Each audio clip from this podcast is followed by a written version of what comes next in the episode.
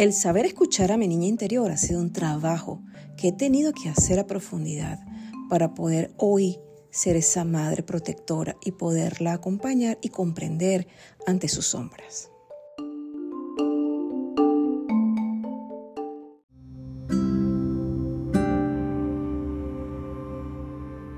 Todos tenemos un niño o venimos con un niño interior muy maltratado y es el momento de hacerlo diferente, es el momento de acompañarlo y darle todo ese amor y cariño que él siempre ha estado pidiendo.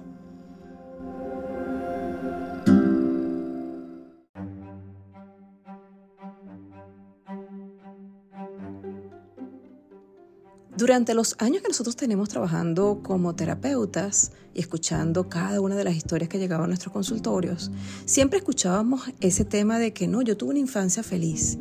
No, yo, yo tuve, mi infancia fue lo mejor. Pero yo que estaba allí escuchando cada uno de los casos, mi historia no fue de esa manera. Mi niña viene muy maltratada, mi niña viene abandonada, viene sentida. Y hoy vas a escuchar esta historia para que puedas allí entender que nosotros en este presente somos los padres de ese niño que en algún momento vivió alguna situación y que no podemos seguir tapando, sino que más bien tenemos que ayudar a escucharlo y comprenderlo. Yo creo que eh, la mayoría de los seres humanos eh, llevan una carga con su niño interior, donde muchas veces, por situaciones que hemos vivido, eh, responsabilizamos a nuestros padres es el momento de dar un giro, ya que somos adultos, y empezar a darle cariño, amor, respeto, comprensión a ese niño interior, el cual es parte de nosotros, el cual no podemos obviar porque pertenece a nuestro día a día. Es el momento de hacerlo diferente, es el momento de preguntarle qué quiere vivir, hacia dónde quiere ir, cómo lo quiere hacer y darle un acompañamiento desde el corazón, con empatía, sin críticas, porque muchas veces nosotros somos los que peor criticamos a ese niño y por tal manera muchas veces a ese niño se le hace muy difícil poder salir adelante. Es así, yo por lo menos en mi caso, yo recuerdo que cuando estaba en el colegio, que fue una etapa que para mí fue muy difícil porque yo era una niña muy tímida, poco comunicativa, venía de una base de hogar donde mamá y papá pocos conversaban y que pues en casa solamente con una mirada le decía, mira, así como que, mm, o sea, cállate o este, no hables porque están hablando los adultos. Y justo esas frasecitas que uno escucha cuando está pequeño y cuando, por lo menos en mi caso, que iba hacia el colegio, yo recuerdo que cuando me tocó la primera exposición, tener que hablar en frente de mis compañeros, para mí eso era un trauma. Recuerdo perfectamente un día que estábamos, yo quizás estaría como en cuarto grado, y me tocó exponer. Yo recuerdo que esa noche yo no dormí estudiaba y estudiaba porque me encanta estudiar, me encanta leer y tenía todo preparado para poder tener la mejor exposición y poder pararme en frente de mis compañeros. Pero el miedo, el terror que yo estaba viviendo con mis propios pensamientos hizo que ese momento fuera el más traumático para poder estar allí enfrente de mis compañeros. No fue nada fácil, fue una lucha interna que tuve y recuerdo que ese día mis piernas me temblaban, el estómago lo tenía como que con ese vacío, yo no encontraba qué hacer, si ir al baño, hacer número dos o quedarme allí porque justo me tocaba el tiempo para poder exponer, pero no encontraba qué hacer. Yo no sé si ustedes también se han identificado igual, que cuando vas a vivir una experiencia o te vas a enfrentar contra algo, justo sobre todo para exponer, en mi caso, bueno, empecé como a temblar completamente y recuerdo con exactitud cómo mi estómago rechinaba bien por el temor que tenía. Pero nada, no había momento de ir al baño, sino que tenía que enfrentarme a aquel momento de exponer enfrente de todos mis compañeritos el tema. Yo recuerdo que cuando me paré de aquel pupitre, las piernas me temblaban. Yo no encontraba qué hacer porque veía como ese camino largo porque tenía que colocarme justo enfrente donde estaba el pizarrón. Yo recuerdo que ese día cuando caminaba hacia el pizarrón, yo sentía que todo se me había olvidado, que no había ninguna información en mi mente. Pero estando allí, me quedé en blanco. No había manera de hablar. No sabía cómo empezar porque antiguamente uno se estudiaba todo por caletre. Y si había una palabra que a ti se te olvidaba, se te olvidaba el resto. Y bueno, justo eh, en la antigüedad uno primero hablaba y decía, bueno, yo soy Nayibe. Y entonces después exponía el tema. Bueno, esa parte a mí se me olvidó y no encontraba cómo hacer. ¿Ok? Todos tus amiguitos se quedaban así como que, bueno, ¿y qué, está, qué, va, qué va a decir o qué va a hablar? Y recuerdo que justo en esa escena habían unos amiguitos que, bueno, empezaron a reírse, a burlarse. Y bueno, para mí fue traumático porque no supe qué hacer en ese momento. ¿Por qué? Porque mis piernitas temblaban, mi boca temblaba y no me salía la voz. Y fíjense cómo esto quedó tan marcado en mí que eh, casualmente fui invitada a una universidad a exponer y hablar de un tema específico. Y justo cuando estaba ya para hablar este, a todo aquel público que era muchísima gente, yo recuerdo que a mí no me salían las palabras, yo estaba paralizada. Y era que mi niña interior se quedó allí justo atrapada en ese escenario. Yo no sé si algunas de las personas que escuchan en este momento este podcast también les ha pasado algo similar, donde sientes que te bloqueas y que no sabes qué hacer, bien porque vuelves a sentir el mismo temor. En mi caso, es un caso muy particular porque eh, mi niño interior, el problema grave que él tenía era mucha burla mucha burla, yo no tenía problema de pararme y exponer porque yo me burlaba de mí mismo. Y lo peor de todo era que me burlaba de mí y me burlaba de los que iban a exponer. Yo no tenía ese problema ni ese miedo de que me tocaba a mí pararme frente al pizarrón y exponerle a mis compañeros y a la persona que más me importaba, que en ese caso era la maestra o era el profesor, porque era el que me iba a poner la puntuación. Eh, yo tiraba flechas al azar, yo me leía y a mí no me gustaba leer y ojo, no me gusta leer y yo agarré y empezaba a tirar flechas y el profesor me llamaba y me decía, Rocco, ven acá. ¿Qué estás diciendo tú ahí? Bueno, yo estoy diciendo, profesor, lo, que, leí en el cuaderno. sí, pero ¿en qué parte del, del, libro leíste tú eso? ¿En qué parte del cuaderno leíste tú eso? Porque aquí no sale nada de eso. Bueno, profesor, porque recuerde que una cosa tiene que ver con la otra. Y si tú empatas una con dos, te va a dar el resultado. No se preocupe, profesor. Usted se preocupa es por ponerme una alta puntuación, porque usted sabe que es difícil tener que pararse aquí al lado suyo, que parece un militar, que al momento en que uno se equivoca con algo, usted lo para, le dice, eh, parroco, así no es. Imagínese que para mí era muy difícil en esa parte estar al lado de esa persona. Por eso es que fíjense lo importante, ustedes que nos están escuchando, si tienen hijos pequeños, escuchen a sus hijos. No cometan el mismo error de ese niño interior que tuvieron muchas veces sus padres, de no escuchar a su hijo cuando su hijo le quería decir algo, papá, mamá, estoy pasando por algo en el colegio que no lo entiendo. Ayúdame Nada más con tú estar presente, escuchar lo que tu hijo te está diciendo y ser empático con él o con ella, te vas a dar cuenta que tu hijo va a poder avanzar de una manera espeluznante. y fíjense algo que es bien eh, significativo. Nosotros tenemos un monólogo y ese monólogo es constante de ese papá que regaña a ese niño interior, que vive diciéndole las cosas de que no sirves, no vas a poder, tengo miedo, o este no es el momento, mejor lo dejo para después, o aquella persona sabe mejor que yo, o mira que él sí sabe, yo no sé nada, o si yo, yo no tengo un título, no, ¿cómo yo voy a poder si no tengo título? Y ese monólogo es esa conversación de nosotros adultos con ese niño que está en nuestro interior, con ese niño que está atrapado en alguna situación que vivió y que muchas veces no sale a la luz.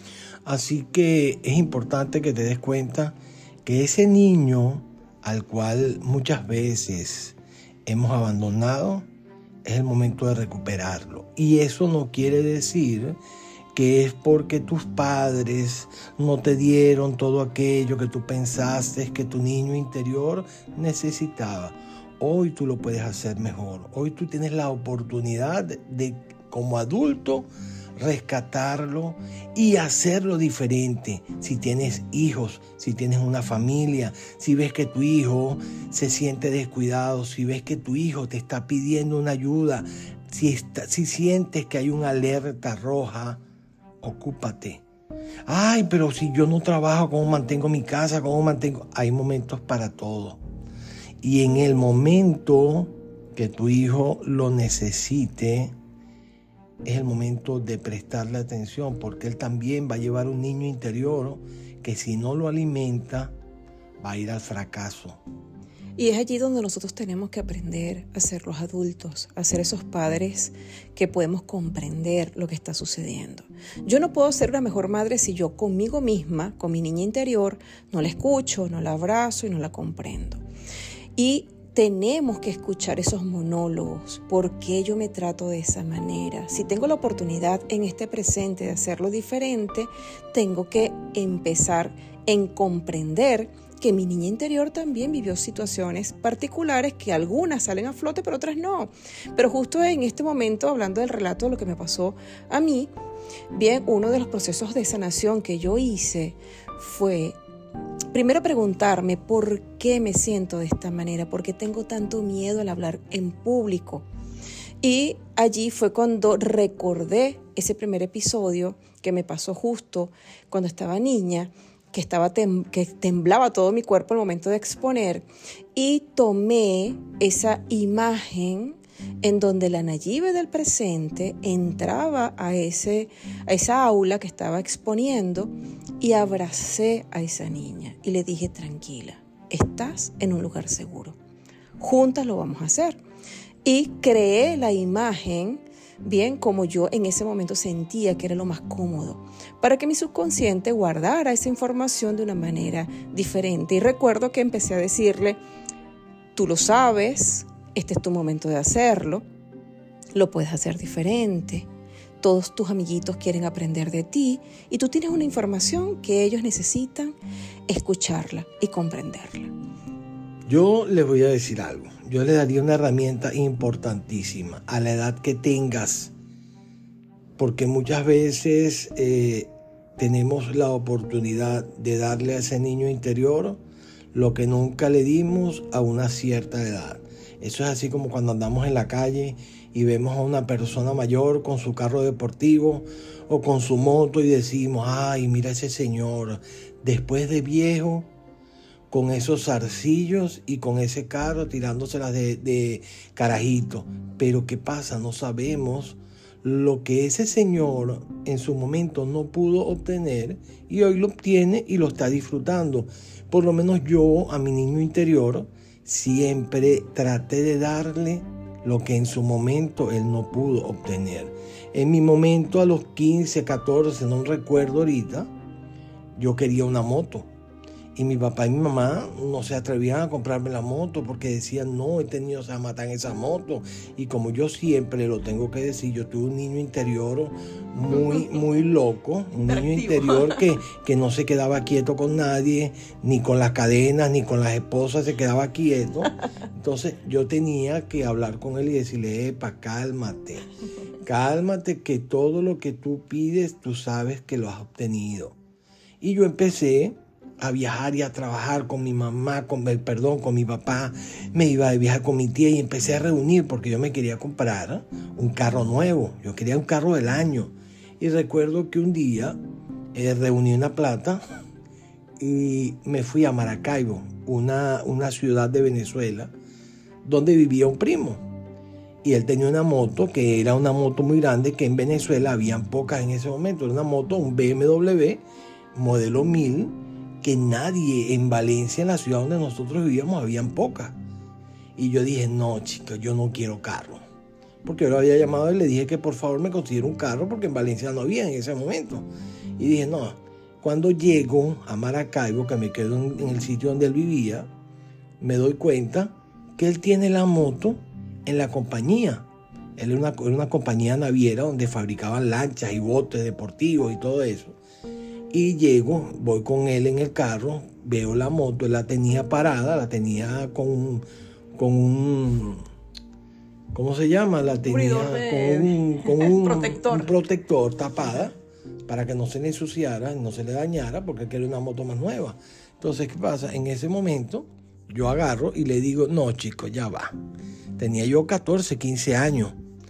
Y digo, no, yo voy a comprar mi moto yo quiero esa moto y él llega y me dice, mira Ítalo, yo no te puedo vender esa moto porque me voy a meter en un problema muy grave con mis tíos, porque él era, éramos muy cercanos, éramos una familia muy unida. Y le digo, mira, yo te voy a decir una cosa, ese dinero es mío y yo me quiero comprar la moto. Bueno, de Maracaibo la moto no rodaba, no me recuerdo por qué era que no, no rodaba, tenía un problemita ahí y en Valencia había uno o dos mecánicos que, le metían moto, eh, le metían eh, la mano a esos BMW y a motos importadas. Y agarro y le digo, no chicos, vamos a buscar un camión, un 350 de barandas que me pueda trasladar la moto de Maracaibo a Valencia. No, que mejor no te vendo esa moto. Yo no, la moto me la llevo. Yo la quiero y la quiero porque yo siempre fui así. Y agarro monto en mi moto en el camión y vamos directo vía Valencia. Yo iba emocionado con todos sus papeles en regla. Me pararon varias veces, enseñé mis papeles de la moto, déle para adelante. En aquella época no había los problemas que hay ahorita que te quieren estar torsionando por cualquier cosa. Yo, muchacho, al fin, con el chofer en el camión, yo venía muy alegre. Ah, eso era, me fui jueves, viernes, sábado y domingo para Maracaibo. Cuando yo llego, señores, a mi casa, y bajo la moto, mi papá no había llegado, mi papá estaba trabajando. Cuando mi papá llega en la tarde a preguntarme por el carro, me dice, ¿y dónde está el carro que no lo veo? ¿Te viniste sin carro? ¿Fue que no pudiste conseguir carro? Y le dije, no, mira lo que me traje, ese señor me iba a matar.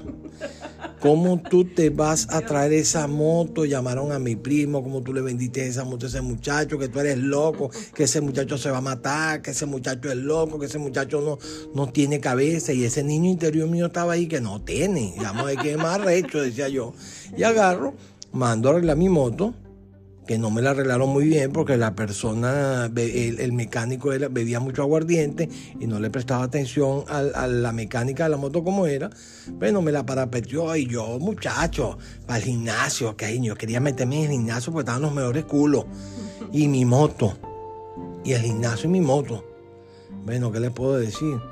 Como a los seis meses tuve un accidente en la moto. Pero mi niño interior siempre ha sido activo.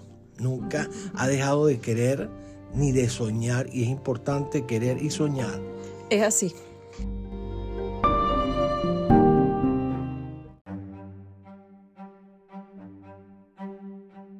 Es que es importantísimo escuchar a ese niño interior, darle lo que ese niño interior está pidiendo, pero siempre y cuando seamos responsables de lo que ese niño interior está pidiendo.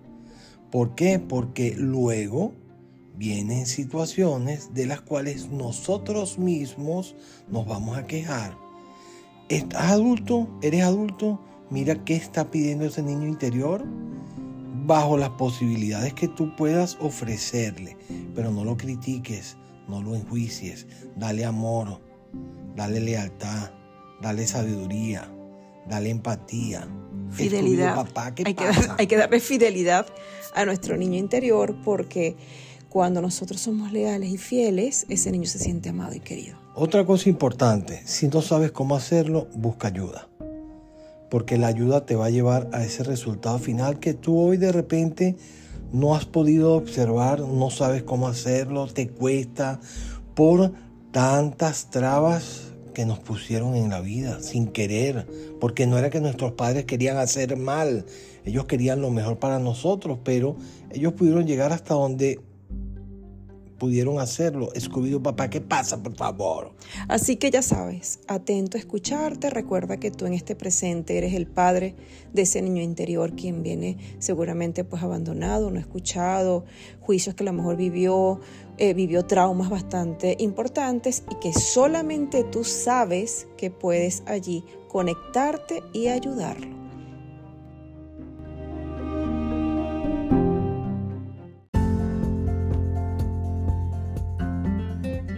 Nosotros somos dos en una relación y este podcast se llama Entre tú y yo. Y somos dos en una relación. Nosotros somos profesionales que estamos preparados para guiarte en tu relación de pareja y para tu crecimiento personal. Diseñamos metodologías con técnicas a través de constelación cuántica en donde podrías ver tus procesos para darle orden y así accionar a un futuro exitoso. Quien te habla, Nayibe de Rocco. E Ítalo Rocco. Y ambos somos coach de pareja. Somos dos en una relación. Somos dos en una relación. Bienvenidos a nuestro podcast y así que conéctate con nosotros y haz que esto crezca como debe ser. Recuerda que nosotros estamos en Instagram como Somos Dos en una relación, YouTube, Facebook. Conéctate con nosotros para que seas parte de nuestro, de nuestro proceso de aprendizaje. No hay excusas para eso y si necesitas ayuda, aquí estamos. Música